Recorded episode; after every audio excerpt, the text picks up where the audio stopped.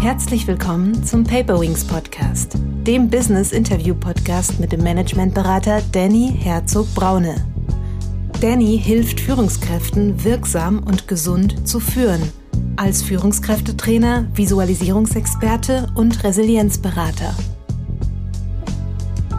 Da sind bestimmte Jobs, die da sicherlich wegfallen werden und bestimmte Jobs, die eben durch eine KI eher ja unterstützt werden ähm, Krebsdiagnose über Röntgenbilder, da hilft die KI enorm. Ja, KI kann da, kann da, äh, kann da Auffälligkeiten oftmals schon besser erkennen oder zumindest genauso gut erkennen wie Ärzte.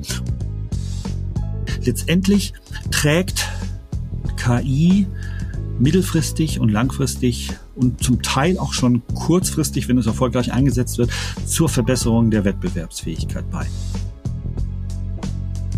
Herzlich willkommen, liebe Zuhörerinnen und Zuhörer, zu einer neuen Paperwings Podcast Folge. Heute geht es um das Thema, wie prägt künstliche Intelligenz unser Leben? Für diese Folge habe ich den Autoren, Dozenten und Berater Professor Dr. Markus Dahm eingeladen. Zur Person. Dr. Markus Dahm ist ausgebildeter Bankkaufmann, Diplomkaufmann der Uni Hamburg und hat in Wirtschaftswissenschaften im Fachgebiet Internationales Marketing promoviert. Berufsbegleitend absolvierte er noch einen MBA in International Management Consulting. Er begleitet seit über 25 Jahren Organisationen in Strategie, Transformations- und Change-Prozessen, unter anderem mit dem Fokus auf organisatorischen und digitalen Wandel. Er hat in verschiedenen Ländern Europas als Berater, Führungskräfteentwickler und Organisationsentwicklungsexperte gearbeitet und als Programmmanager große Transformationsprojekte geleitet. Ich bin aufmerksam geworden über sein Buch Wie künstliche Intelligenz unser Leben prägt, erschienen im Haufe Verlag in der ersten Auflage 2022 mit über 408 Seiten. Künstliche Intelligenz leicht verständlich erklärt. KI ist dabei, sämtliche Lebens- und Arbeitsbereiche zu verändern. Das Buch bringt mit zahlreichen Praxisbeispielen Klarheit in diese durchaus komplexe Materie es unterstützt beim Einstieg und nimmt auch die Angst vor dieser komplexen Materie. KI-AnwenderInnen und PraktikerInnen sowie ForscherInnen stellen praxisnah und leicht verständlich den großen Nutzen vor und weisen auch auf mögliche Barrieren und Herausforderungen bei KI-Anwendungen in unterschiedlichen Funktionsbereichen und Branchen hin. Das Buch möchte aufklären und inspirieren und zugleich dabei helfen, eine kritische Sicht zu bewahren. Inhalte sind was künstliche Intelligenz ist und wie sie sich von menschlicher Intelligenz unterscheidet, moralische und ethische Aspekte der KI, KI und Nachhaltigkeit, KI in Kundenkommunikation, Marketing und E-Commerce. Es gibt viele Praxisbeispiele aus Luftfahrt, Verwaltung, Logistik, Einkauf, Medizindiagnostik, Bau, Land- und Immobilienwirtschaft, Modewelt und vieles mehr. Von daher freue ich mich, den Herausgeber dieses Werkes heute hier zu begrüßen zu dürfen. Herzlich willkommen, lieber Markus. Ja, danke. Danny, herzlichen Dank, dass du mich eingeladen hast. Lieber Markus, ähm, ich habe für deine Vita recherchiert und die war sehr umfangreich und dann habe ich mir gedacht, ach, für eine Vorstellung ist das so viel und dann habe ich doch einen Gast, der kann sich selber vorstellen. Wärst du so lieb und würdest dich mit eigenen Worten vorstellen und uns sagen, wie du der Mensch wurdest, der du heute bist? Klar, gerne. Du hast mich ja schon finde ich jedenfalls sehr schön vorgestellt. Ähm, so ein paar Steps in meinem Leben, Studium und so weiter. Bankkaufmann erwähnt. Ich will vielleicht ein paar Dinge sagen, die, ähm, die auch für mich eine große Rolle spielen. Ähm, ich habe eine Familie, ich bin Familienvater und äh, auch familienliebend und ähm, mir ist also das ja Zusammenspiel mit der Familie, mit den Kindern sehr, sehr wichtig. Das ist in der Vergangenheit ähm, auch öfters mal zu kurz gekommen. Ich habe sehr viel gearbeitet und ähm, habe ähm, ja nicht immer so, sagen wir mal, den Fokus auf die Familie gelegt. In den letzten Jahren ähm, habe ich da stärker drauf geschaut und geguckt, dass da dieser Bereich meines Lebens äh, nicht zu kurz kommt, denn der hat mich schon sehr stark auch ähm, geprägt. Ähm, auf der einen Seite bin ich sehr, ich will mal sagen, ähm, ja, wissensdurstig, analytisch unterwegs. Ähm, habe auch ja so intellektuelles Reflektieren, das liegt mir. Ich ergründe gerne Dinge, bin auch durchaus beharrlich, wenn ich Dinge erreichen will und äh, eben neu lernen. Das ähm, ist immer für mich wichtig. Deswegen dieser ja Begriff wissensdurstig. Also möchte mich da auch immer auch weiterentwickeln und äh, neue Dinge äh, lernen. Auf der anderen Seite gehe ich auch gerade beim ja neuen Dingen lernen auch sehr planvoll und strukturiert rum. Also ich bin, glaube ich, ein Mensch, der eher auf der analytischen Seite zu Hause ist und vielleicht weniger in der Gefühlswelt. Manche werfen mir auch mal mangelnde Empathie vor. Gut, das äh, lasse ich einfach mal so stehen. Ähm, ich glaube grundsätzlich ähm, kann man sagen, dass ähm, durch ja Stabilität im Freundeskreis, im Familienkreis meiner Partnerin, dass da auch äh, ähm, ich gerade in den letzten Jahren mich sehr stark ähm, irgendwo äh, verankert und ähm, verortet habe. Ähm, so ein bisschen dieses analytische, sachliche, nüchterne, stärker geprägt durch meinen Vater, kann ich an der Stelle vielleicht kurz ja mal mal reinwerfen, der auch sehr ja rational ein rational denkender Mensch war, der mich sehr stark auch geprägt hat ähm, Hinblick auf die Jobauswahl. Du hast den Bankkaufmann erwähnt das BWL-Studium. Ähm, da hatte ich in meinem Vater immer einen ganz guten Ratgeber, der mich auch da in diese Richtung gebracht hat. Auf der anderen Seite meine Mutter mit ihrer ja eher weichen und äh, liebevollen Zuwendung. Also ich hatte da eine ganz glückliche äh, Kindheit, kann man sagen, und ähm, Dasein als als Jugendlicher. Und äh, beide, mein Vater wie auch meine Mutter, haben mich durchaus ähm, stark geprägt. Später verschiedene Personen in meinem ähm, Berufsleben, auch in meinem Studium, verschiedene Professoren und auch im Job, mein erster Job bei Ernst Young in München mein Chef, der äh, Alex, der hat mich in den drei Jahren, in der er mein Chef war, da sehr ähm, geprägt, sehr gefördert und ähm, auch ja geholfen, dass ich das Beratungshandwerk sehr sehr gut lernen konnte, dass ich da mich als ähm, Berater insbesondere für das Thema Prozessoptimierung, Geschäftsprozessoptimierung auch gut etablieren konnte und weiterentwickeln konnte. Also insofern gibt es da viele Personen, die mich äh, geprägt haben äh, in meinem Leben. Und ähm, ich habe immer wieder gemerkt, dass es auch nicht so ganz leicht ist, ähm, zu, ja, zu jonglieren zwischen den eigenen Bedürfnissen, Wünschen, auch den Bedürfnissen dann der Familie, der Kinder, jetzt der Partnerin. Ähm, ja, ist nicht so ganz einfach wenn man das alles unter einen Hut bringen will. Ja, das erstmal so zu mir in ein paar wenigen Worten. Mhm. Vielen lieben Dank. Ähm, du hast ja ein Herausgeberband gemacht mit vielen unterschiedlichen Fachbeiträgen. Ähm, das heißt, wir werden gar nicht so in die einzelnen tiefen Beiträge gehen, aber trotzdem ja spannend. Ein Herausgeberbuch finde ich auch immer sehr spannend. Wie ist denn das ganze Buch entstanden und wer ist die Zielgruppe? Danny, dazu kann ich gerne was sagen. Das ist ein Buch, auf das ich durchaus auch ähm, stolz bin. Ein Buch, ähm, was eine breite Zielgruppe hat. Also an sich ist jedermann ja, von 18 Abiturienten oder sagen wir mal vom, vom ähm, Schüler, der vielleicht ähm, in der Oberstufe ist, bis hin zum Rentner, ähm, der die Zielgruppe dieses dieses dieses Buches. Es ist relativ leicht verständlich geschrieben definitiv nicht nur für ein Fachpublikum. Ähm, jeder, der sich fundiert über KI und über KI-Anwendungen informieren will, ist eigentlich mit dem Buch ganz richtig unterwegs. Also die Zielgruppe, ich sag mal, der Otto Normalbürger, ähm, der jetzt auch nicht unbedingt eine akademische Ausbildung braucht, um das Buch äh, zu verstehen. Also jeder, der Interesse an KI hat, ist, gehört zur Zielgruppe des Buches. Es fasst sehr schön kompakt dieses, äh, ja, schwere, diese komplexe Materie. Du hast es auch in der Intro gesagt. Ähm, komplexe Materie, künstliche Intelligenz zusammen. Wie ist das Buch jetzt entstanden?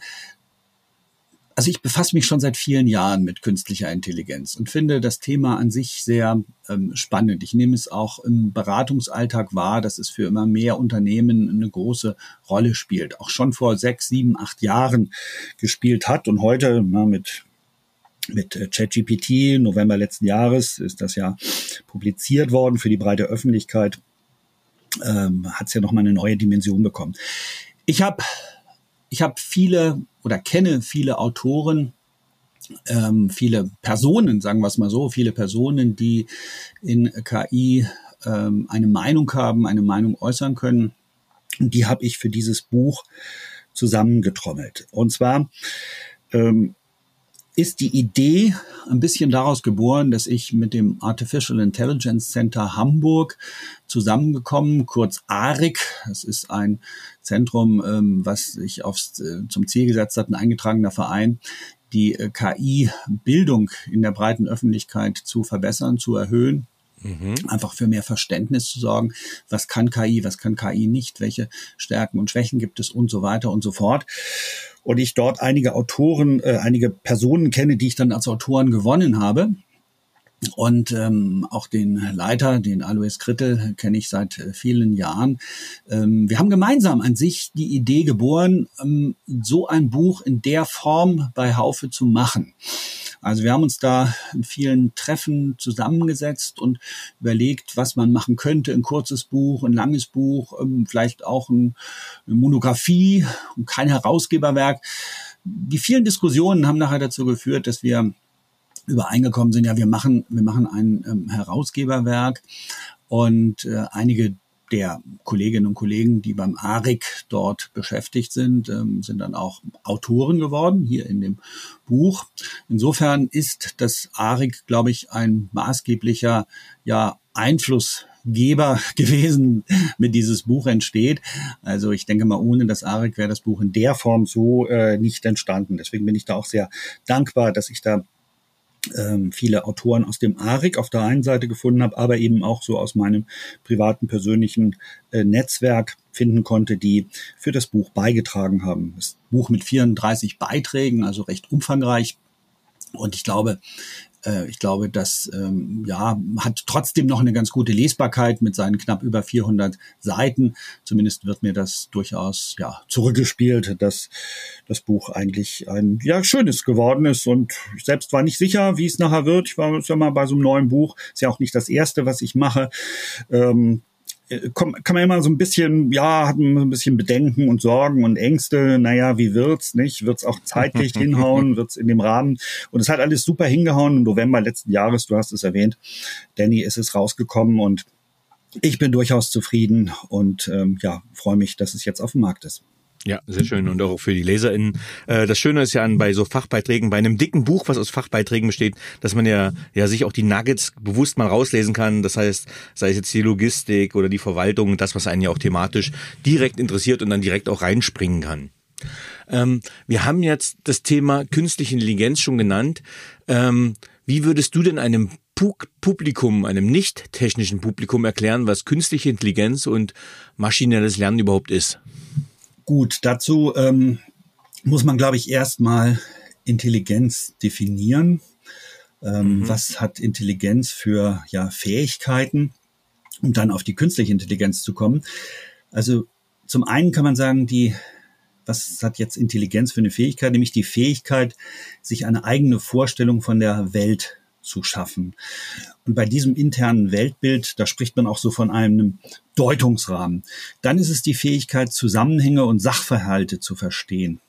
Das heißt also, so ein Sachverhalt inhaltlich im Kontext dieses Deutungsrahmens zu begreifen, so dass die Funktionsweise und die Zusammenhänge von Teilen und dem Ganzen klar sind. Das ist so die zweite Fähigkeit des Intelligenzbegriffs. Und wenn man dann die dritte Fähigkeit mal mit hinzuzieht, die Fähigkeit nämlich zur Verallgemeinerung, also Abstraktion und Transferleistung, das heißt die Übertragung von Erfahrungen von einem bekannten Problem auf ein ja ähnliches anderes Problem.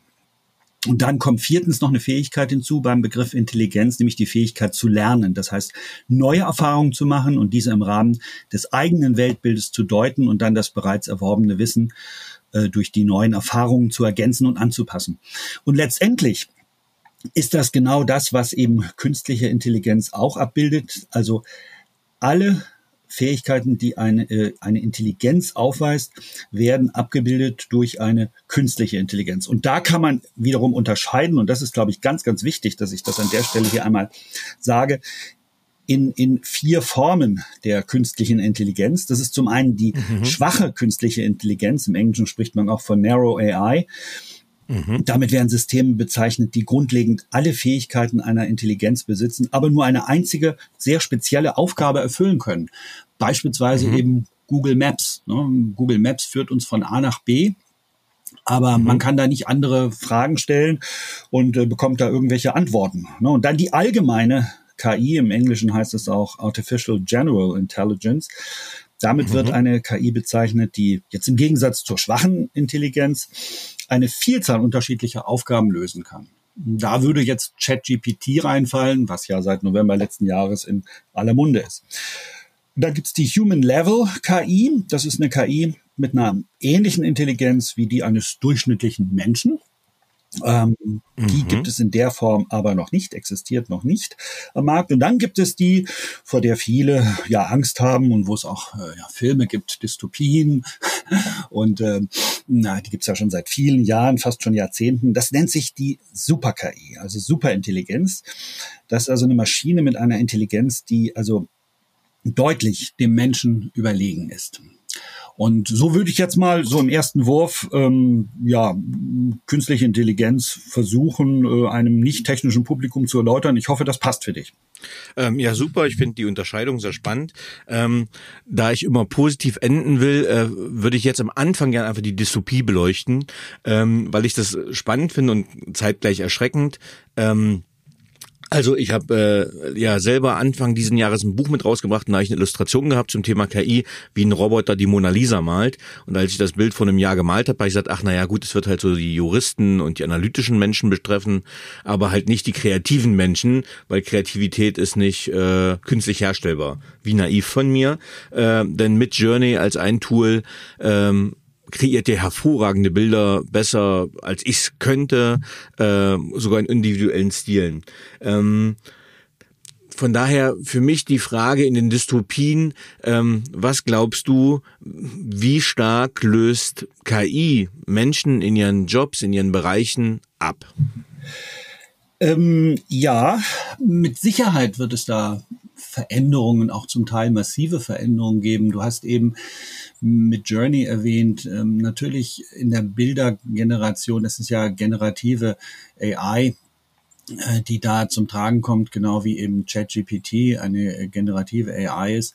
Ähm, da wird es Veränderungen geben, da wird es ähm, Situationen geben, wo Menschen ihre gewohnte Arbeit in der Form nicht mehr ausführen, nicht mehr ausführen müssen. Insbesondere ähm, ja Dinge, die halt eher so ich will mal sagen, zu automatisieren sind. Also Routinetätigkeiten, mhm. Standardtätigkeiten.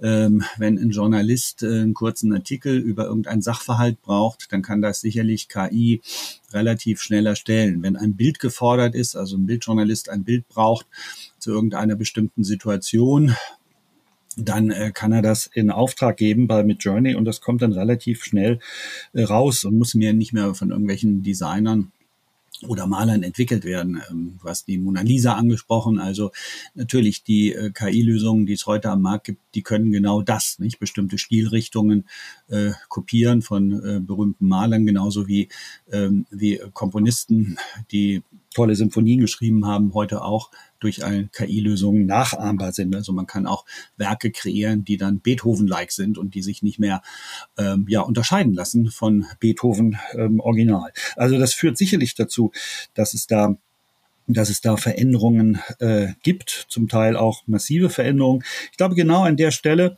äh, wo immer, wo ähm, ja, wo große Datenmengen. Du fragst ja, was, was wird, äh, was wird ähm, geschehen, vielleicht auch mit Bezug auf, auf Unternehmen. Ähm, mhm. Überall da, wo große Datenmengen ähm, im Spiel sind, zu durchsuchen sind, ähm, beispielsweise für äh, Juristen, die jetzt mal herausfinden wollen, was für Gerichtsurteile gab es denn zu dem und dem Thema, ähm, dann ähm, kann das die Arbeit für Juristen massiv äh, erleichtern, weil die nicht mehr in unterschiedlichen Datenbanken suchen müssen, um irgendwas zu finden oder womöglich noch in Papieren, in Büchern. Ähm, also ich glaube, da, wo große Datenmengen zu durchforsten sind, äh, überall da kommt äh, KI zum einen zu, zum Tragen. Äh, denken wir auch an die Situation Recruiting ähm, bei großen Unternehmen, wo dann vielleicht Tausende von Bewerbungen eingehen, Tausende von Lebensläufen und Anschreiben dann kann die KI da helfen, eine Vorauswahl zu treffen und die vielleicht oder hoffentlich passenden ähm, Bewerber ähm, auszuwählen, die dann eingeladen werden für ein Vorstellungsgespräch. Also überall da, wo es große Datenmengen gibt, da kommt dann Effizienzsteigerung und so eine, ja, ich nenne es mal, ähm, ja, Produktivitätsvorteil ins Spiel. Also die KI kann helfen, quasi kann Führungskräften, kann Mitarbeitern helfen, kann Unternehmen helfen, ähm, Datenmengen auszuwerten, Entscheidungen vorzubereiten, ich würde es mal so nennen, Entscheidungen vorzubereiten und einfach Zeit zu sparen. Ähm, aber eben auch beispielsweise Fehler zu erkennen. Ich könnte mir vorstellen, dass wir darüber auch noch sprechen, wie KI in einzelnen äh, Unternehmensbereichen zum Einsatz kommt. Ich denke da jetzt hier zum Beispiel an die Produktion, Qualitätsprüfung. Genau da kommen auch KI-Lösungen ins Spiel. Ähm, wo dann also die äh, Menschen, die äh, vielleicht vorher einen äh, Fehler bei Produkten gesucht haben. In der Produktion ähm, durch ähm, durch Kameralösungen äh, es ähm, Möglichkeiten gibt, dass die Menschen abgelöst werden, dass die ihren Job nicht mehr machen müssen ähm, und die Kameralösungen einfach viel besser sind, weil die KI viel mehr, viel besser Fehler erkennen kann bei produzierten Bauteilen, zum Beispiel Maschinen oder Maschinenteilen oder auch nur äh, Schrauben erkennen kann, ist die Schraube jetzt wirklich 0,5 Millimeter im Durchmesser oder nicht. Ja, das äh, ist äh, schwierig für einen Menschen zu erkennen. Mhm. Ähm, also ich nehme mal die Erfahrung, die ich aus Unternehmen mitnehme, wenn ich jetzt zum Beispiel so IT-Unternehmen sehe, die lange Programmentwickler gesucht haben. Ich selber war mal, habe eine Entwicklungsabteilung geleitet mit äh, und es war immer schwer, Entwickler zu kriegen und dann haben die teilweise deutlich mehr verdient als ich als Führungskraft, weil der Mangel so da war. Und wenn ich jetzt mit den gleichen IT-Unternehmern spreche, dann sagen die, ach, das macht, ich brauche die Anwender nicht mehr, das macht die KI. Ähm, inwiefern, das heißt, es, es äh, betrifft auch Branchen, die als sicher galten. Ähm, was glaubst denn du, wo entstehen neue Jobs? Also wo wird es nicht zu Rationalisierung und Optimierung kommen, sondern wo entstehen neue Geschäftsfelder und neue Berufe im Umgang mit KI?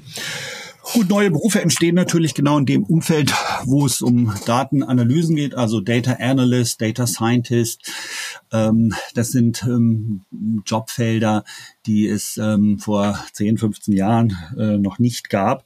Generell wird es aber natürlich zu, ähm, ja, zu Arbeitsplatzverlusten in vielleicht angestammten ähm, Branchen kommen. Aber die ist die Frage, wie, wie, wie stark werden die kompensiert von, von neuen Berufsfeldern? Und ich glaube, da, da wissen wir heute noch gar nicht, was vielleicht in einem, in zwei oder in fünf Jahren möglich sein wird. Wir wissen heute eigentlich nur, dass äh, Programme, KI-Programme, letztendlich handelt es sich ja um eine um eine ähm, Software, um Algorithmen einfach helfen, beispielsweise in der Kundenkommunikation ähm, über Chatbots, die die sieben mal 24 Stunden verfügbar sind, helfen, dass das Unternehmen was so ein Chatbot im Einsatz hat, einfach ja produktiver ist, aber auch eine bessere Servicequalität hat. Also letztendlich die Kunden zufriedener sind, weil sie das Unternehmen immer erreichen können. Ja, dann braucht es vielleicht weniger Menschen im Callcenter, ähm, aber ist die Callcenter-Arbeit jetzt so ergiebig, so erfreulich? Weiß ich nicht. Ne? Muss man muss man dann ähm, gucken, ob die Menschen, die dann vorher im Callcenter gearbeitet haben, nicht vielleicht eher aufgewertete Arbeit bekommen können, die vielleicht intellektuell ein bisschen ja anspruchsvoller ist, die vielleicht auch ein bisschen mehr äh, Spaß macht. Oder Beispiel in der Logistik. Ähm, Logistikunternehmen setzen KI ein, ähm, auch über Kamerasysteme basiert, um zu erkennen, ob vielleicht ein, ein Fehler, ein Defekt in einem Container ist, eine, eine eine ähm, nicht diese äh, großen Container, äh, die da genutzt werden, um äh, Produkte zu verladen und zu verpacken. Gibt es da irgendwelche mhm. Defekte? Das kann eine Kamera wunderbar erkennen. Da muss nicht mehr ein Mensch rausgehen und sich auf dem großen Lagerplatz, wo dann Tausende von Container stehen, ähm, jeden Container genau anzuschauen. Also da sind bestimmte Jobs, die da sicherlich wegfallen werden und bestimmte Jobs, die eben durch eine KI eher ja unterstützt werden. Da denke ich zum Beispiel an, an die Gesundheitsbranche, die Diagnose, Röntgendiagnose, also ähm, mhm. Krebsdiagnose über Röntgenbilder. Da hilft mhm. die KI enorm. Ja, KI kann da, kann da äh, kann da Auffälligkeiten oftmals schon besser erkennen oder zumindest genauso gut erkennen wie Ärzte. Und da haben natürlich Ärzte, Röntgenärzte beispielsweise oder Spezialisten ähm, in der Pathologie oder in der also äh, Krebsbehandlung, haben dann da tatsächlich äh, eine sehr, sehr gute Unterstützung. Dadurch wird es nicht weniger Ärzte geben müssen. Und ich glaube, es ist einfach eine, eine äh, tolle Unterstützung und da wissen wir heute noch gar nicht, was uns eben in fünf Jahren da sozusagen blüht, kann man sagen, oder was wir in fünf Jahren erleben werden, wie da die, die, die Möglichkeiten dann nachher tatsächlich werden. Also insofern ist es schwer, Voraussagen zu treffen, wo es dann zu ähm, großen, äh, ich will mal sagen, ja, Feldern kommt, wo neue Berufsbilder entstehen. Also das ist tatsächlich aus meiner Sicht heute noch nicht vorhersehbar, weil wir die Veränderungen, KI-technischen Entwicklungen, äh, wir jetzt erleben, die in dieser Geschwindigkeit auch nicht vorausgesehen hätten. Es hätte vor November äh, 22, also letztes Jahr, als ChatGPT gelauncht wurde für die Öffentlichkeit, keiner gedacht, dass es sowas jemals oder so schnell geben wird. Nicht die meisten haben gedacht, ja, vielleicht in zwei, drei Jahren so eine General AI-Lösung. Ähm, mhm. Und jetzt haben wir gemerkt, Mensch, das ist auf dem Markt ja, und wird ständig weiterentwickelt. Und äh, einige Unternehmen sind bereits im Überlegen, dass einzusetzen, Lufthansa Technik zum Beispiel, also ChatGPT ähm, zu installieren on-premises. Ähm, das sind Dinge, da hätte vielleicht Lufthansa Technik ähm, bis Oktober letzten Jahres auch nicht drüber nachgedacht. Gar nicht gedacht, dass es sowas jemals in der Geschwindigkeit jetzt geben könnte. Mhm. Ähm, und da machst du, machst du ein Feld auf, was ich ja spannend finde, nämlich der, der Bereich Ethik.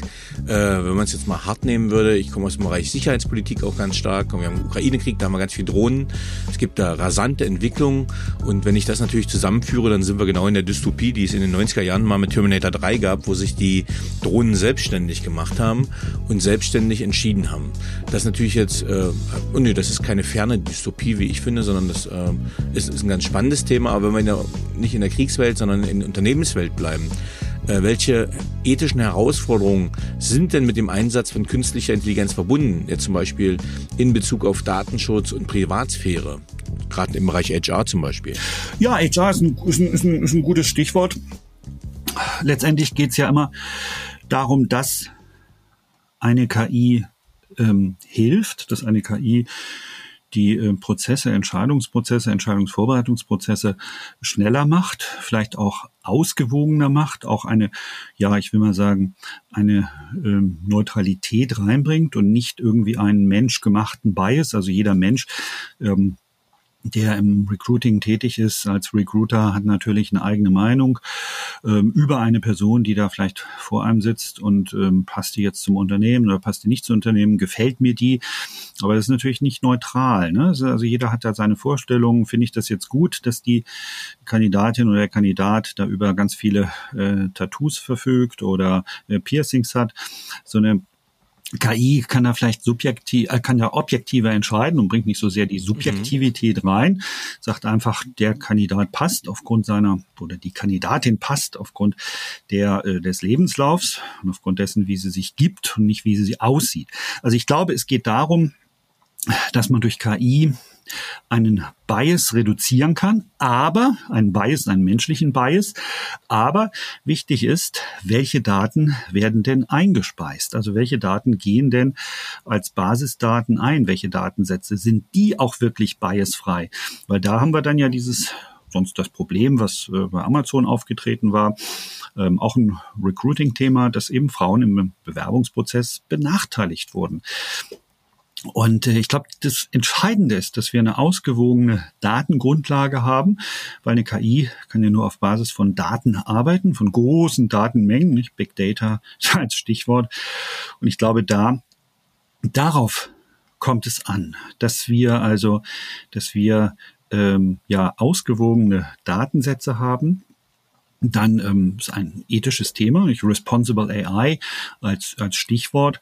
Ähm, du hast aber mhm. noch was anderes angesprochen, nämlich die ja Privatsphäre. Das ist auch, glaube ich, ein ganz wichtiges äh, Thema im Zusammenhang mit KI. Wir kennen vielleicht alle die Systeme, die in China im Einsatz sind, vielleicht nicht flächendeckend, aber in größeren Städten äh, zum Einsatz gekommen sind, dieses Social Scoring System, mhm. wo über Kamera und Gesichtserkennung jeder einzelne Mensch relativ gut verfolgt wird und quasi erkannt wird, macht er einen Fehler, indem er bei Rot über die Ampel geht oder ein Kaugummi auf die Straße wirft oder sonstige Dinge äh, macht, die nicht konform sind, die nicht ähm, passen. Da gibt es einen Abzug beim im Scoring. Und äh, im Endeffekt kann das dazu führen, dass jemand eben für seine Tochter oder seinen Sohn keinen Studienplatz mehr bekommt, weil er zu viel Vergehen gemacht hat, vielleicht auch noch Steuern hinterzogen hat und so weiter. Also Social Scoring über KI, äh, Kameralösungen in China allgegenwärtig. Bei uns wollen wir das nicht haben. Schutz der Privatsphäre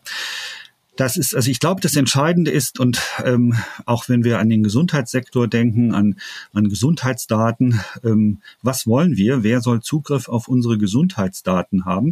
An wen wollen wir die weitergeben? Also das sind alles Fragen, die natürlich im Zusammenhang mit, ähm, mit KI äh, gelöst werden müssen. Also da gibt es vielfältigste Herausforderungen, absolut. Also im Bereich der ja, Ethik und Moral beim Einsatz von KI-Systemen. Und ähm, da gibt's ja auch Stellen, die sich darum kümmern. Und auch in Zukunft wird es, ähm, wird es ähm, wird es sicherlich noch mehr Regulierungen an der Stelle geben, auch geben müssen, äh, damit hier nicht unkontrolliert sozusagen Daten eingesammelt und verwendet werden. Ich nenne noch vielleicht mal ein Stichwort, Daten eingesammelt, verwendet und dann vielleicht auch falsche Schlussfolgerungen gezogen werden. Mhm. Ähm, es gibt ja diese Credit Scoring ähm, Systeme, also wenn man einen Kredit haben möchte und Banken verwenden das gerne, muss man verschiedene Daten eingeben und äh, um dann so einen Kredit beantragen zu können und unter anderem Postleitzahl. Und die Postleitzahl ähm, sagt natürlich darüber aus, wo in welcher Gegend wohnt man, eine gute Gegend, eine schlechte mhm. Gegend, was weiß ich, eine mhm. Gegend vielleicht mit Menschen, die in der Vergangenheit ihren Rückzahlungsverpflichtungen bei Krediten nicht immer nachgekommen sind. Prompt kriegt man einen schlechteren Scoring-Wert, wenn man eine bestimmte Postleitzahl hat und ähm, wird vielleicht benachteiligt bei der Vergabe eines äh, Kredites. Nicht? Und solche Dinge, solche Benachteiligungen, mögliche Benachteiligungen, die dann ähm, sozusagen systemimmanent sind, weil die KI gelernt hat. Na, alle, die im Postleitzahlenbezirk 20249 wohnen, haben eine schlechte Kreditwürdigkeit, okay, ähm, muss man sich fragen, ne? ist das ist das so gerechtfertigt? Natürlich nicht. Also insofern ähm, gibt es hier ganz große ja, Themen, die es auch zu bewältigen gibt und KI-Lösungen müssen gemonitort werden, müssen reguliert werden. Das ist, glaube ich, ganz, ganz, ganz wichtig. Also Unternehmen können nicht einfach KI-Lösungen in Einsatz bringen, um damit auch womöglich Menschen zu schaden oder zu benachteiligen. Mhm. Wenn wir jetzt äh, ja als Business-Podcast nochmal in die Unternehmenswelt gucken, ich nehme jetzt mal nicht die Tech-Konzerne, äh, die vor allem ja aus den USA mit viel Know-how reinkommen, sondern ich nehme mal den deutschen Mittelstand, so das klassische im KMU-Bereich auch. Ähm, was können dort Unternehmen unternehmen, um ihre Mitarbeiter auf den Einsatz von künstlicher Intelligenz vorzubereiten und auch sicherzustellen, dass Sie als Unternehmen von diesen technologischen Entwicklungen profitieren und nicht abgehängt werden? Ja, ähm, eine gute Frage. Eine sehr gute Frage. Ich denke, ich denke, wichtig ist, dass die Mitarbeitenden ähm, in den Unternehmen sehr gut darauf vorbereitet werden, geschult werden, auch über die Vor- und Nachteile beim Einsatz von KI aufgeklärt werden, über die Stärken und Schwächen. Die müssen also verstehen, wie ein System arbeitet was es kann, was es nicht kann. Natürlich muss auch die betriebliche Mitbestimmung da voll mit im Boot sein. Das ist, glaube ich, ganz, ganz wichtig. Also auch ein gewisses Verständnis erlangen, ähm, wie die ähm, KI-Lösungen, die vielleicht jetzt implementiert werden oder gerade dabei sind zu implementieren, wie die denn arbeiten. Und dann auch so die, ja, ich will mal sagen, ethischen und rechtlichen Dinge eben auch Berücksichtigung finden.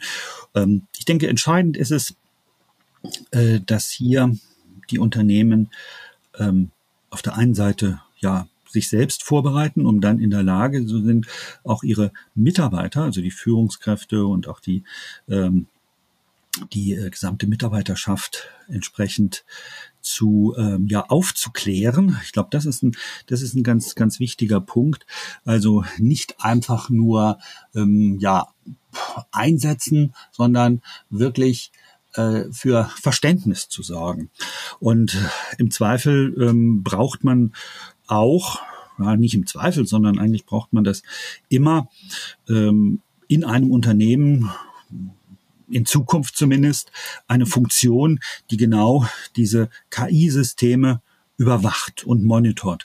Also im Sinne, ich meine, wir haben in jedem Unternehmen so einen so einen ähm, ja, Datenschutzbeauftragten, ne, DSGVO konform. Sowas wird es vermutlich in Zukunft auch ähm, für einen ja, KI-Beauftragten geben oder KI-verantwortlichen Unternehmen.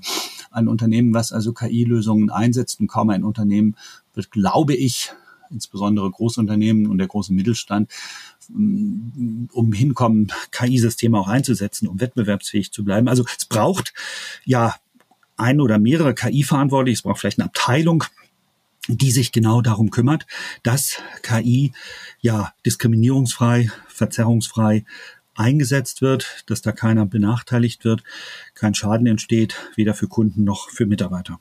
Mhm. Wenn wir jetzt nochmal in eine noch bestehende Säule äh, deutscher äh, Industrie gucken, äh, nämlich die Autoindustrie, ähm, da hat Elon Musk ja mal als Amerikaner gesagt, er wird das autonome, bald, autonome Auto bald haben.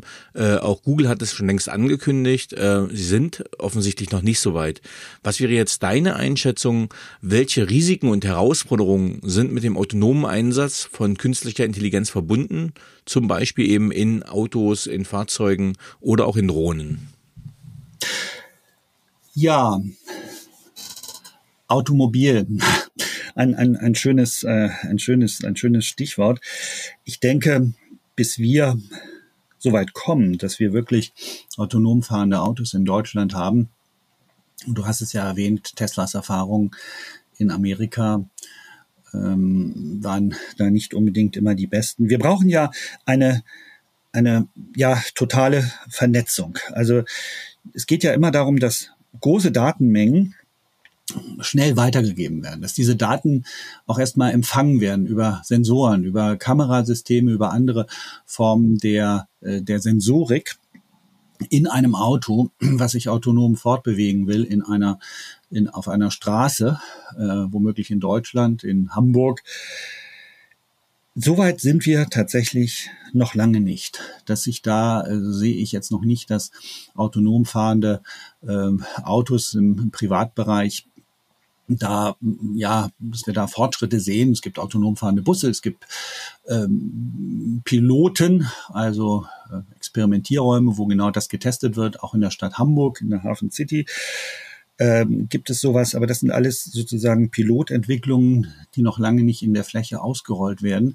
Also weder im Bereich der, der, der Personenbeförderung, also Transport, noch im Bereich der, ja, des ähm, privaten ähm, PKWs oder auch des ähm, LKWs, der jetzt äh, Lasten transportiert. Also ich glaube, da gibt's sehr viele Herausforderungen. Eine davon liegt tatsächlich auch in dem äh, Thema, wie äh, funktioniert die äh, Datenverarbeitung und die Datenweiterleitung, diese großen Mengen an Daten, die da eben erforderlich sind. Und dann kommt ja auch nochmal das Thema ja, Personenschutz ähm, beziehungsweise Schutz der Privatsphäre hinzu, weil solche, ähm, solche autonom fahrenden Autos äh, müssen natürlich auch über viele Kamerasysteme erfassen. Und wie verhindern die jetzt, dass irgendwelche Gesichter erfasst werden, dass Gesichtsdaten äh, sozusagen äh, weitergegeben werden? Äh, also da sind viele Fragestellungen, Herausforderungen verbunden. Da gibt es auch ja Forschungseinrichtungen, die auf dem Themenfeld äh, forschen, Technische Universität München oder Karlsruhe, KIT. Also ähm, es laufen viele Piloten, es laufen viele Forschungen zu dem Thema, aber ich glaube, momentan sind einfach die ähm, ja, Herausforderungen noch zu groß. Und du hast das Stichwort in den Mund genommen, Risiken. Ja, was ist ein Risiko? Sicherlich ist ein Risiko, dass ein Auto, ein autonom fahrendes Auto eine Person äh, umfahren kann. Äh, passiert auch bei Autos, die äh, fahrergestützter gesteuert werden. Aber äh, wer trägt denn dann die Verantwortung nicht für für diese für diesen Schaden vielleicht an der Person oder am Sachschaden, die da äh, umgefahren wird? Also das ist, glaube ich, ein, ein Riesenthema. Ähm, das Thema ja Verantwortungsübernahme, was auch momentan diskutiert wird. Und äh, du kennst es sicherlich, Danny, dieses äh, Moral Dilemma, nicht? Äh, autonom fahrendes Fahrzeug äh, wird in einen Unfall verwickelt, kann links die 80-jährige Rentnerin überfahren oder rechts äh, den den den äh, sechsjährigen Erstklässler. Wen wird's jetzt überfahren? Ne? Da gibt's ja Studien dazu, dass die die äh, Ethik dahinter, sozusagen, wen soll ein, ein äh, KI-System hier in dem Fall einen Schaden zufügen in den einzelnen Ländern, sehr unterschiedlich gesehen wird. Ähm, Gibt es also äh, eine, eine Webseite, wo man genau dieses Moral Dilemma mal durchspielen kann. Gibt es auch seit einigen Jahren. Ähm, und äh, das ist ganz, ganz spannend, nicht wie dann, sagen wir mal, eher Deutsche entscheiden würden, wie dann eher Franzosen entscheiden würden, Spanier oder Amerikaner. Ich glaube, ich glaube, das Entscheidende ist hier, das ist, es gibt noch keine Lösungen, noch keine, noch keine mhm. ja, äh, fundierten ethischen Vorstellungen genau für diese Fragestellungen und deswegen wird auch bei uns das autonome Fahren noch äh, länger auf sich warten lassen. Mhm. Ähm, ich würde gerne mal ganz kurz Bezug nehmen auf eine Aussage von dir, zum Beispiel Gesichter, Gesichtserkennung äh, bei den Fahrzeugen. Und ich bin etwa einmal im Monat äh, in einer Kaserne zur Führungskräfteweiterbildung die ich durchführe. Und äh, Tesla hat zum Beispiel, ich sage mal, Hausverbot. Das heißt, Soldaten mit einem Tesla dürfen die Kaserne nicht befahren, weil eben genau das passiert. Ne? Die, Ka die Daten werden mitgeschnitten, die Kameras aktivieren sich selbstständig und die haben halt im militärischen Sicherheitsbereich dann nichts zu suchen, vor allem wenn die Server dann in den USA liegen. Das heißt, diese ja, diese Sammel, das Sammeln von Daten und die das Verarbeiten ist ja teilweise hochgradig intransparent und man kriegt ja überhaupt nicht mit, was alles äh, bei Google, bei Facebook, bei Tesla äh, etc. wirklich landet und was auch mit den Daten gemacht Absolut. wird. Absolut, vollkommen richtig. Das sehe ich ganz genauso, Danny. Mhm. Ähm, ich habe letztens ein Interview gesehen mit Hubertus Heil, dem Arbeitsminister bei Markus Lanz, und der hat schon gesagt, dass die auch KI schon verwenden im Ministerium. Und zwar ähm, ja ein eine Analysetool die schauen, wie wird der zukünftige Arbeitsmarkt sein.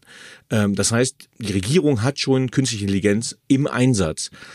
Welche Rolle spielen deiner Meinung nach Regierungen und Regulierungsbehörden bei der Förderung für den verantwortungsvollen Einsatz von künstlicher Intelligenz? Ja, du sprichst Hubertus Heil an und das BMAS. Ähm, interessant da äh, zu sehen, die haben ja kurz vor Corona auch ein KI-Observatorium ins Leben gerufen in ihrem Ministerium und äh, zum Launch Date große Veranstaltung in Berlin abgehalten. Mhm. Ähm, genau zu dem zu dem Thema KI ähm, ja monitoren, KI entwickeln. Also ich glaube, in das Hubertus Heils Ministerium wird nicht das einzige sein, wo ähm, KI zum Einsatz kommt.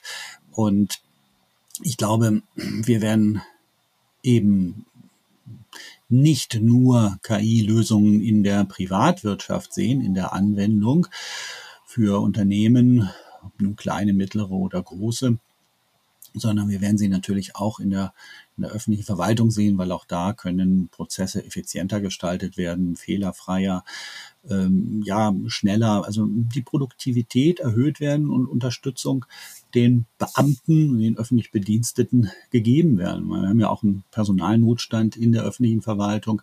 Insofern kann auch da hier es helfen, jetzt äh, mit solchen technischen Lösungen auch die fehlenden Menschen zu kompensieren. Und das ist auch, denke ich, sehr, sehr gut so. Ich finde das toll, dass da KI-Lösungen in der Form zum Einsatz kommen. Du sprichst jetzt aber einen Punkt an, ja, was äh, Regulierungsbehörden ähm, im Hinblick auf die ja, Förderung eines verantwortungsvollen Einsatzes wir haben ja die KI-Verordnung, der AI Act auf der EU-Ebene wird ja gerade diskutiert und auch äh, sicherlich ähm, zeitnah beschlossen und dann ähm, ja verbindlich sozusagen eingeführt für alle Länder der EU, äh, damit ja auch für Deutschland. Ich denke generell muss KI reguliert werden. Das sagen auch ja, Entwickler von KI-Lösungen sagen, das, das nimmt sonst Formen an, äh, die sind nachher nicht mehr kontrollierbar. Was passiert mit den Daten? Was, äh, welche, ja, welche, welche Entscheidungen werden da auf welcher Datenbasis ähm, getroffen? Die Server stehen womöglich in Amerika und das ist halt natürlich auch äh, in der Praxis absolut der Fall, auch bei äh, ChatGPT von OpenAI. Da haben wir haben wir genau diese Problematik. Also KI sollte und muss reguliert werden. KI-Anwendungen. Nach der KI-Verordnung wird es ja in verschiedene Risikoklassen eingeteilt. Hochrisiko, mittleres Risiko, niedriges und so weiter. Und äh, da denke ich, arbeiten eben auch ähm, parallel neben der EU ähm, deutsche Stellen daran, dass eben KI nicht in so einem völligen ähm, ja, rechtsfreien Raum nach Wildwestmanier, nach Belieben eingesetzt wird ähm, und dann eben tatsächlich Schaden für Menschen entsteht, für Mitarbeitende in einer Organisation, äh, die vielleicht dann äh, diskriminiert werden oder benachteiligt werden oder Schaden eben für Kunden entsteht, die da Daten preisgegeben haben, äh, die sie eigentlich gar nicht preisgeben wollten. Also insofern KI-Regulierung ist erforderlich und mhm. wird auch kommen. Ja, hoffentlich nicht zu spät, weil die technologischen Entwicklungen schreiten ja äußerst schnell voran. Die großen Tech-Konzerne mhm. sind da maßgeblich ja die, die Treiber äh, dieser dieser Entwicklungen. Und die Regierungen, die Verwaltungen hinken da etwas hinterher, müssen das erstmal für sich alles so ja durchdenken, verarbeiten, diskutieren, dann zu Entscheidungen kommen. Entscheidungsprozesse sind langsam, gerade auch auf der EU-Ebene, auch auf der deutschen Ebene. Also ähm, es wird was kommen und es wird sich wird sich da in der Regulierung was tun. Die Frage ist, wann und ähm, ja mit welcher Durchsetzungskraft, Power wird das dann sozusagen auch dann äh, ja nachher umgesetzt. Mhm. Ähm, Jetzt haben wir ein bisschen mal dystopisch geguckt, aber wie ich habe ja gesagt, ich will immer positiv äh, versuchen, das zu schauen. Äh, also die KI hat sich für mich äh, in einem Maß entwickelt, was ich nicht für möglich gehalten hätte und das war in einer Zeit, die ich nicht für möglich gehalten hätte. Ähm, wie siehst du die zukünftige Entwicklung von künstlicher Intelligenz und welche Auswirkungen wird das auf unsere Geschäftswelt haben? Also äh, Danny, um das auch nochmal hier an der Stelle klar zu sagen, ich hätte das auch so nicht vorhergesehen. Kaum einer, der sich mit KI ein bisschen befasst oder ein bisschen mehr befasst, hätte das so vorhergesehen, ähm, dass da beispielsweise OpenAI eben im November dann äh, diese ChatGPT-Lösung ähm, auf den Markt wirft, äh, frei zugänglich für alle. Und äh, was das jetzt für eine eine Breitenwirkung bekommen hat, äh, mhm. ja nicht nur in der Anwendung ähm, eben von Schülern, von Studenten, von alle die, die jetzt hier sozusagen sich da ChatGPT äh, zur Hilfe nehmen, von Mitarbeitenden in Organisationen, die da auch ChatGPT einfach äh, benutzen, wissen gar nicht, dürfen sie das eigentlich benutzen, weil auch da gibt's doch keine Regulierung in den Organisationen. Darf eigentlich jetzt ChatGPT benutzt werden? Auch die öffentlichen Verwaltungen diskutieren das. Zum Beispiel Stadt Hamburg sagt für ihre Beamte, ja, die dürfen ChatGPT hm, benutzen, aber dann sind es private Anfragen. Das ist sozusagen nicht dienstlich. Okay, was heißt das jetzt? Ne? Heißt das jetzt, die Ergebnisse, die da rauskommen, darf ich aber trotzdem dienstlich verwenden? Oh, schwierige, schwierige Dinge. Also da insofern, das ist, ähm, wir alle haben das nicht irgendwo gesehen, dass es so schnell voranschreitet. Da sieht man, was die Tech-Konzerne hier in diesem Fall OpenAI ja mit Microsoft im Hintergrund tatsächlich äh, können. Und da werden wir auch in der nächsten Zeit noch viel mehr sehen Google arbeitet ja auch fleißig unter anderem an äh, neuen äh, technologischen KI-Entwicklungen. Du sprichst jetzt die zukünftigen Entwicklungen an. Welche Auswirkungen wird es haben? Ich denke, es wird ganz maßgebliche Auswirkungen haben. Also KI wird letztendlich die Unternehmen ja nach vorne treiben, also die die KI nutzen. Also es ist ein maßgeblicher Treiber. Wir sehen es eben bei ChatGPT. Ich hatte vorhin Lufthansa Technik angesprochen, die darüber nachdenken, ChatGPT einzukaufen um ähm, für die eigenen ähm, im Unternehmen gehaltenen Daten ähm, zum Einsatz zu bringen und da Effizienzvorteile und Qualitätsvorteile zu erlangen. Letztendlich trägt KI mittelfristig und langfristig und zum Teil auch schon kurzfristig, wenn es erfolgreich eingesetzt wird, zur Verbesserung der Wettbewerbsfähigkeit bei. Das kann man sagen. Also die Unternehmen, die KI einsetzen, werden eine bessere Wettbewerbsfähigkeit erlangen. Und daher sind auch immer mehr Unternehmen sozusagen ja gezwungen, auf diesen Zug aufzuspringen, ob sie es wollen oder nicht, äh, weil sie sonst abgehängt werden. Und auch kleine und mittlere Unternehmen sind da durchaus gefordert, darüber nachzudenken, wie sie das denn ja hinkriegen, dass sie auch mit KI-Lösungen vielleicht für sich einen Wettbewerbsvorteil erlangen, ähm, Fachwissen aufzubauen ähm, und so weiter. Das ist ja da, da, damit beginnt es ja. Und da kommen dann wiederum, ich hatte das ARIC erwähnt, ähm, das ARIC ähm, Artificial Intelligence Center in Hamburg nur beispielhaft. Davon gibt es verschiedene in Deutschland, verschiedene Zentren, die so einen Transfer leisten wollen, also Wissen weitergeben wollen und gerade eben Wissen weitergeben wollen an kleine und mittlere Unternehmen, die sich vielleicht keine teure Beratungsgesellschaft einkaufen können, die ihnen da eine tolle KI-Lösung ähm, ja zusammenbastelt und dann nachher implementiert. Also ich glaube auch gerade kleine und mittlere Unternehmen sind gefordert, sich zunehmend ähm, ja umzuschauen am Markt, was macht der Wettbewerb? Brauche ich jetzt auch so etwas? Zum Beispiel einen äh, Chatbot für die, für die Kundenkommunikation und sich dann an solche Institutionen wie eben das ARIC zu wenden und zu sagen, komm, lass uns da mal ein gemeinsames Projekt draus machen, weil solche Projekte kosten dann eben nicht so viel Geld, als wenn man sagt, hier, komm, ich äh, engagiere mal McKinsey, weil die vielleicht ein tolles Wissen haben als Beratungsgesellschaft zum Thema künstliche Intelligenz und die sollen mir mal da ein schönes äh, Konzept bauen und einen Umsetzungsplan machen, um ähm, dass ich als Unternehmen eben vielleicht wettbewerbsfähiger bin. Nein, da kann man als kleines und mittleres Unternehmen eben genau an solche Zentren herantreten, an solche eingetragenen Vereine wie das ARIC und mit kleinen Lösungen mal ähm, beginnen zu probieren, zu experimentieren, zu, zu pilotieren und zu schauen, passt's für mein Unternehmen, passt's für meine Mitarbeiter, ähm, kommen die damit klar und sozusagen im Kleinen beginnend und dann immer größer werdend. Und im Zweifel kann man dann langfristig da, wenn das erfolgreich ähm, eingeführt wurde, eben auch diese beabsichtigte Wettbewerbsfähigkeit, auch ähm, die Erhöhung der Wettbewerbsfähigkeit auch erreichen. Mhm. Äh, so, liebe Zuhörerinnen, bevor ich Markus gleich äh, zwinge, äh, eine kurze, prägnante Zusammenfassung äh, über den inhaltlichen Teil unseres Podcasts zu sprechen, muss ich äh, leider transparent agieren und muss das äh, unverdiente Lob zurückweisen, dass Markus gesagt hat, ich habe tolle Fragen gestellt.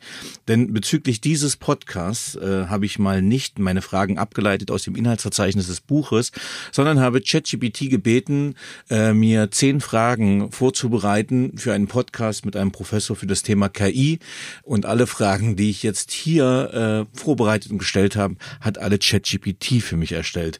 Also kleiner Disclaimer. Ähm. Klasse, Danny. Aber da sieht man mal wieder, wie ChatGPT das kann. Ich nutze ChatGPT auch sehr gerne. Äh, es ist schon eine tolle, tolle Anwendung, die sehr, sehr hilfreich ist. Also ähm, das hat ChatGPT gut gemacht mit den Fragen stellen. ja. So, äh, die nächsten Fragen kommen dann nämlich alle wieder von mir und sind äh, äh, der, der geschulte Hörer kennt sie dann auch. Aber äh, Markus, jetzt nochmal ganz kurz äh, zusammengefasst. Dein Buch heißt ja heißt ja auch, wie künstliche Intelligenz unser Leben prägt. Wenn du unser Gespräch so ein bisschen zusammenfasst, äh, wie wird die KI unser Leben prägen? Oh, eine sehr große Frage. Da kann man, könnte ich jetzt nochmal vielleicht fünf Minuten, zehn Minuten oder eine Viertelstunde sprechen. Das darf ich aber nicht. So viel Redezeit haben wir nicht eingeplant. Ich vers versuche es mal kurz zu fassen. Also KI wird uns Menschen am Arbeitsplatz oder auch im Privatleben helfen, wird uns assistieren, wird uns unser Leben bequemer machen. Genauso wie früher mal von Texas Instruments so ein Calculator, ein Taschenrechner auf den Markt geworfen wurde. Viele Jahrzehnte ist das her und dann gesagt wurde, oh Gott, jetzt wird keiner mehr, keiner mehr im Kopf rechnen können, ähm, weil jetzt wird ja die, dieser Taschenrechner bemüht und ähm, haben wir seitdem ne, Entwicklungen gesehen, nicht, dass man heute eben tatsächlich äh, ja nicht mal mehr Taschenrechner braucht und kennt. Man kann Texte erstellen lassen durch ChatGPT, die orthografisch und von der Rechtschreibung her perfekt sind, von der Kommasetzung her ähm, vom Ausdruck her ähm, auch, ja, ich will mal sagen, Rechtschreibung wird ja schon durch die gewöhnlichen MS Office Produkte so korrigiert, dass man auch ähm, grottenschlecht schreiben kann und daher dann tatsächlich alle Fehler angezeigt bekommt und die die entsprechend ähm, entsprechend korrigieren kann. Also ähm, DeepL liefert uns ähm, tolle Übersetzungen in verschiedene Sprachen.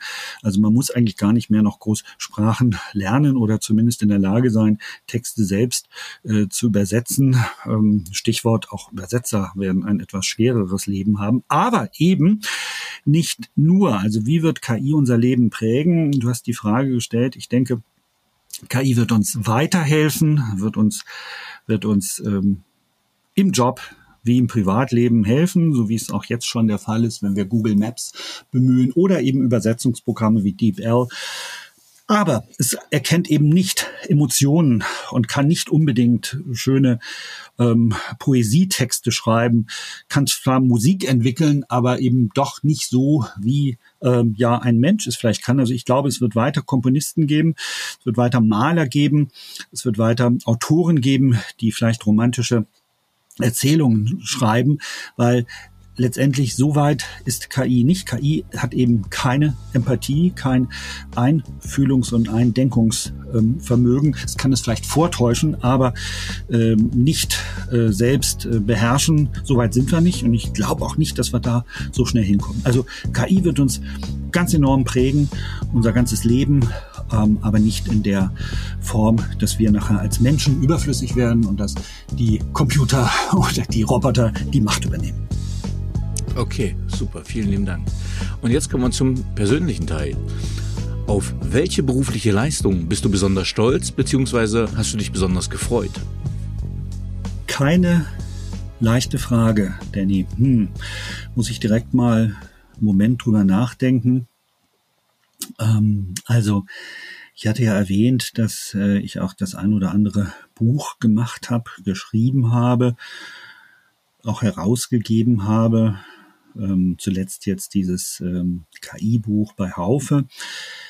Ich glaube, ich bin ganz stolz darauf, dass ich mit vielen tollen Menschen zusammenarbeiten durfte bei der Erstellung von Büchern, bei dem Schreiben von Büchern, von Texten. Mein erstes Buch habe ich zusammen mit Christoph Heinl gemacht. Später habe ich dann ein oder das ein oder andere Buch mit Aaron Brückner gemacht, ähm, einem Content Creator und ja, einem ganz guten Freund von mir ähm, mit denen ich seit vielen, vielen, vielen Jahren kenne. Ähm, bin auch ja ganz stolz darauf, dass ich Kunden in Beratungssituationen helfen konnte, so Probleme zu lösen. Ich habe mal ähm, einen COO eines kleinen Startup-Unternehmens als Coach zur Seite gestanden, ihn da ähm, beraten im Aufbau der Organisation, im Organisationsdesign, Organisationsstrukturen festgelegt, ähm, Führungsleitlinien entwickelt und so weiter. Das ist viele Jahre her, aber solche Situationen erinnere ich da noch ganz gerne. Da weiß ich, dass ähm, das hat den Menschen, mit denen ich da zusammengearbeitet habe, sehr stark geholfen. Das hat die weitergebracht. Habe auch mal ein Projekt gemacht in Malaysia, in Kuala Lumpur, wo ich ähm, dem dortigen Team helfen konnte, dass die Zusammenarbeit besser funktioniert. Ich hatte da so eine Senior Advisor Rolle. Rolle.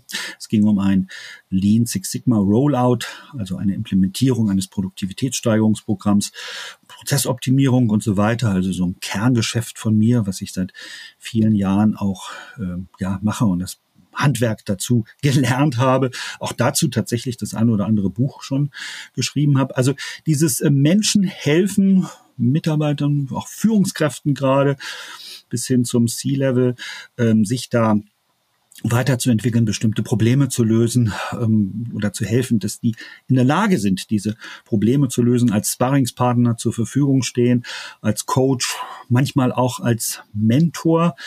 Ähm, du hattest ja erwähnt, dass ich auch ähm, durchaus äh, mit Studierenden zu tun habe, in der Rolle eines Lehrenden an einer privaten Hochschule Studenten zu helfen, ist auch immer sehr befriedigend, dass die sich weiterentwickeln, dass die sozusagen auch im Leben weiterkommen, Wissen aufsammeln und merken, dass dieses Wissen wichtig ist und dass sie damit was anfangen können.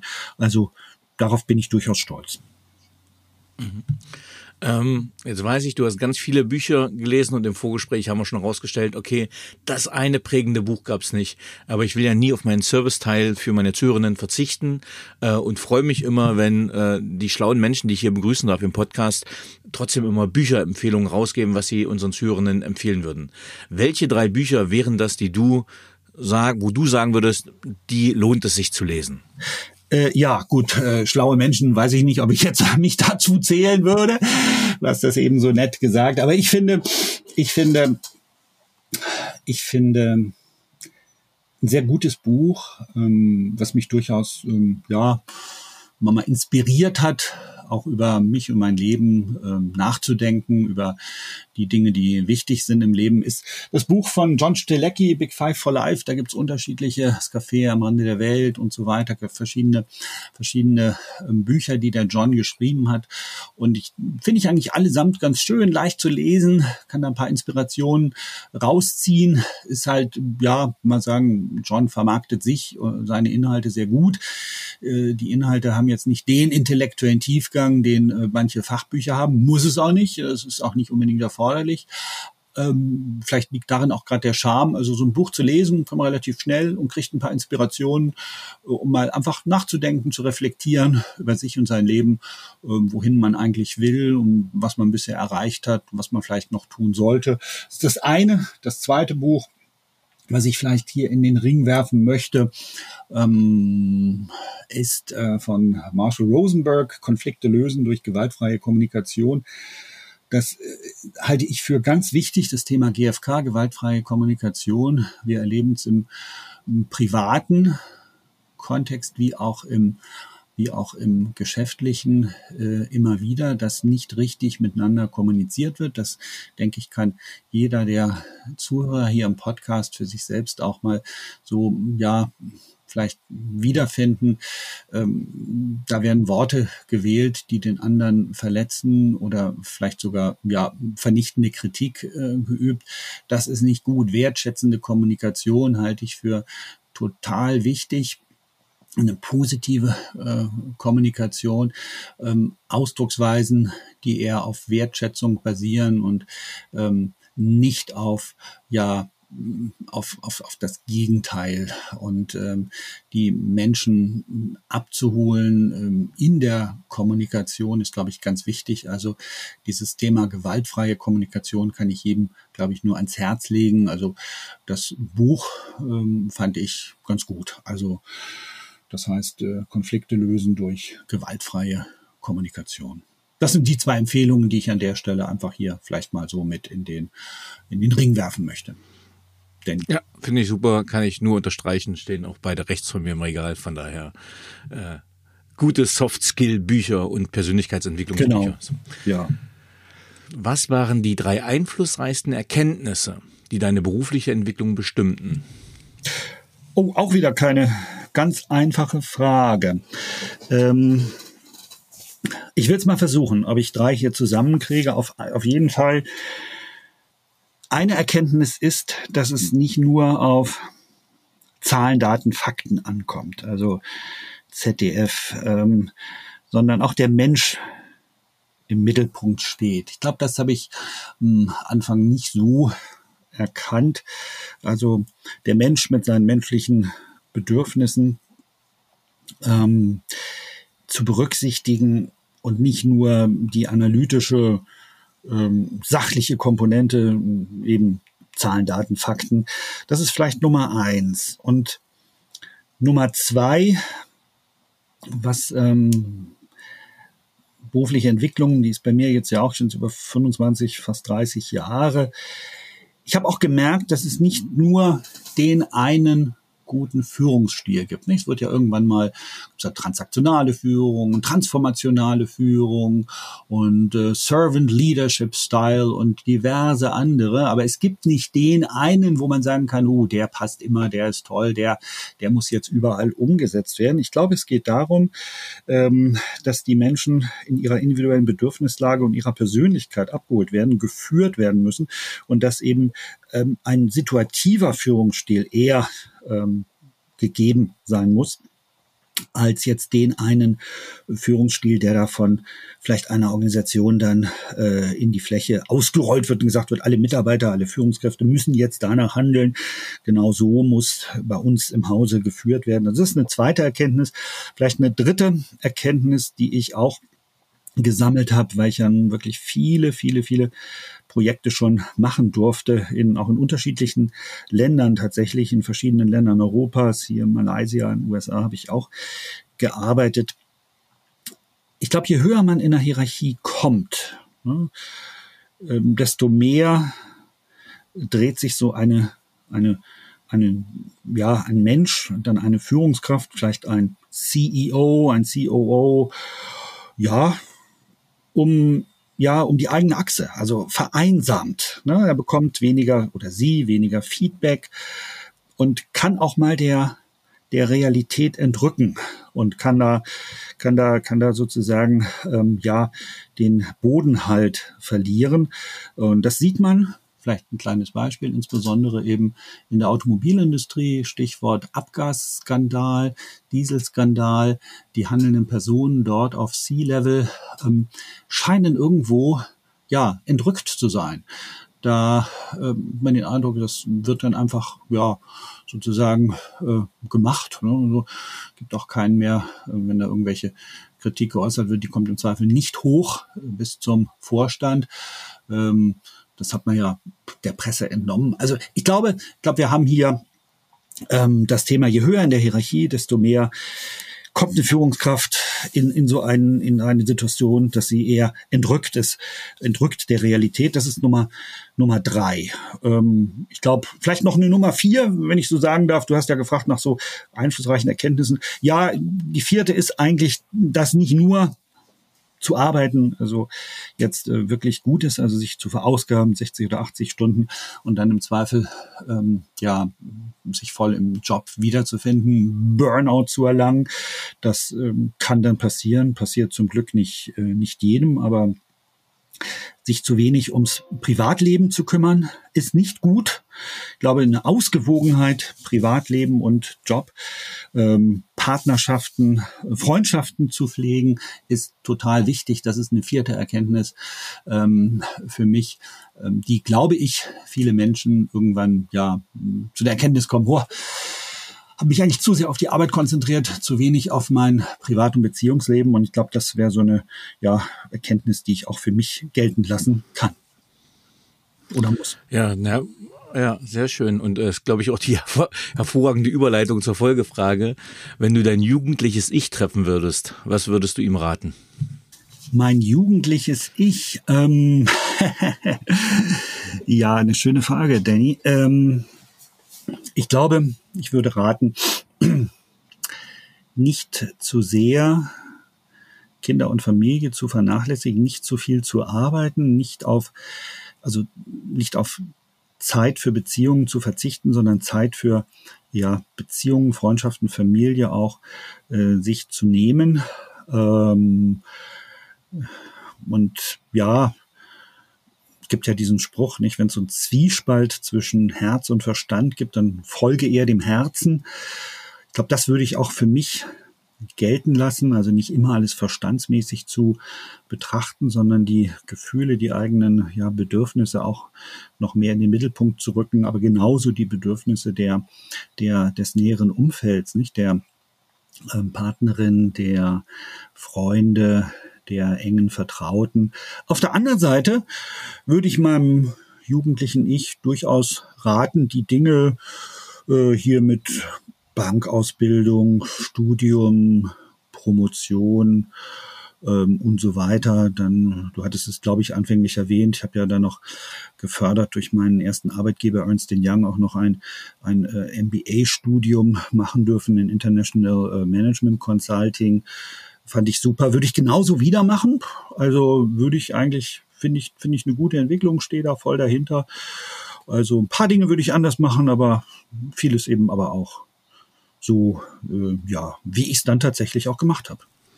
Danny, reicht das so als Sehr Antwort? Schön. Mega gut. Ähm, was möchtest du am Ende deines Lebens von dir sagen können, erreicht zu haben?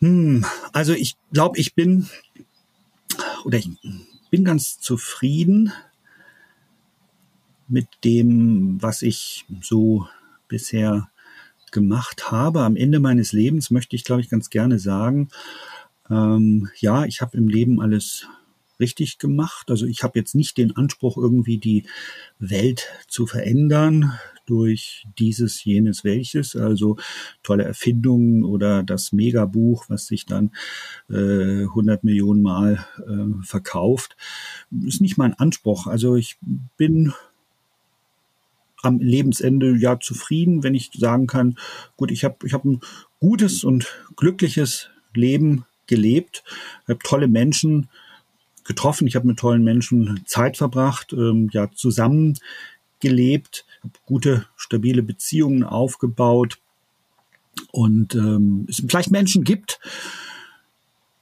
die dann sagen, ja, jetzt ist er nicht mehr da, aber Mensch, toll, dass es ihn gegeben hat. Ne? Toll, dass wir mit ihm zusammen sein durften. Sowas in der Richtung. Mhm. Wir kommen zur Abschlussfrage. Hast du ein Lebensmotto, Credo oder Mantra? Und wenn ja, wie lautet es? Hm, ja, ein Lebensmotto.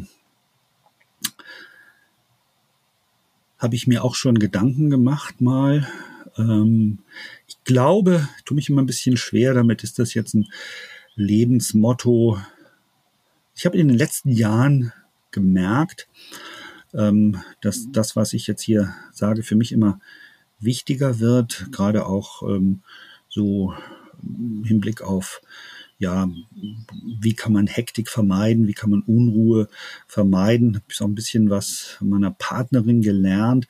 Also ich glaube, ich würde es mal so nennen, in der Ruhe liegt die Kraft. Also auf die kleinen Dinge auch zu achten, nicht in Hektik auszubrechen, nicht in äh, versuchen, innere Unruhe auch beizulegen. Ich mache zum Beispiel Achtsamkeitsübungen, mache auch äh, morgens immer Yoga, äh, Yoga-Übungen, die mir helfen, mehr zu mir zu finden, zur Ruhe zu gelangen und ja, ähm, daraus dann entstehen bessere Dinge, ist so mein Eindruck. Also ich würde es mal so nennen, Lebensmotto, in der Ruhe liegt die Kraft. Ein Traum. Äh, mein WhatsApp-Leitspruch, der oben drauf steht, in der Ruhe liegt die Kraft. Ähm, ja, lieber Markus, ich dachte, vielen, vielen Dank. ja. Äh, ja, ja. Habe ich nicht drauf geachtet. Ähm, nein, nein, das, äh, das, dass du da abgeguckt hast, äh, bin ich auch von ausgegangen, aber ist doch manchmal schön, wenn man einfach in Resonanz geht. Ja, Markus, vielen lieben Dank für dieses fachliche, fachkundige und auch sympathische und persönliche Gespräch. Vielen Dank, dass du Gast im Paperwings Podcast warst. Ja, gerne, Danny. Hat mir Spaß gemacht. War eine sehr schöne Unterhaltung. In diesem Sinne, vielen Dank und tschüss. Tschüss. So, liebe Zuhörerinnen und Zuhörer, ich hoffe, Ihnen hat dieser Podcast gefallen. Wenn er Ihnen gefallen hat, hinterlassen Sie gerne ein Abo, eine positive Bewertung und empfehlen Sie diesen Podcast weiter. Bleiben Sie gesund. Mit besten Grüßen, Ihr Danny Herzog Braune.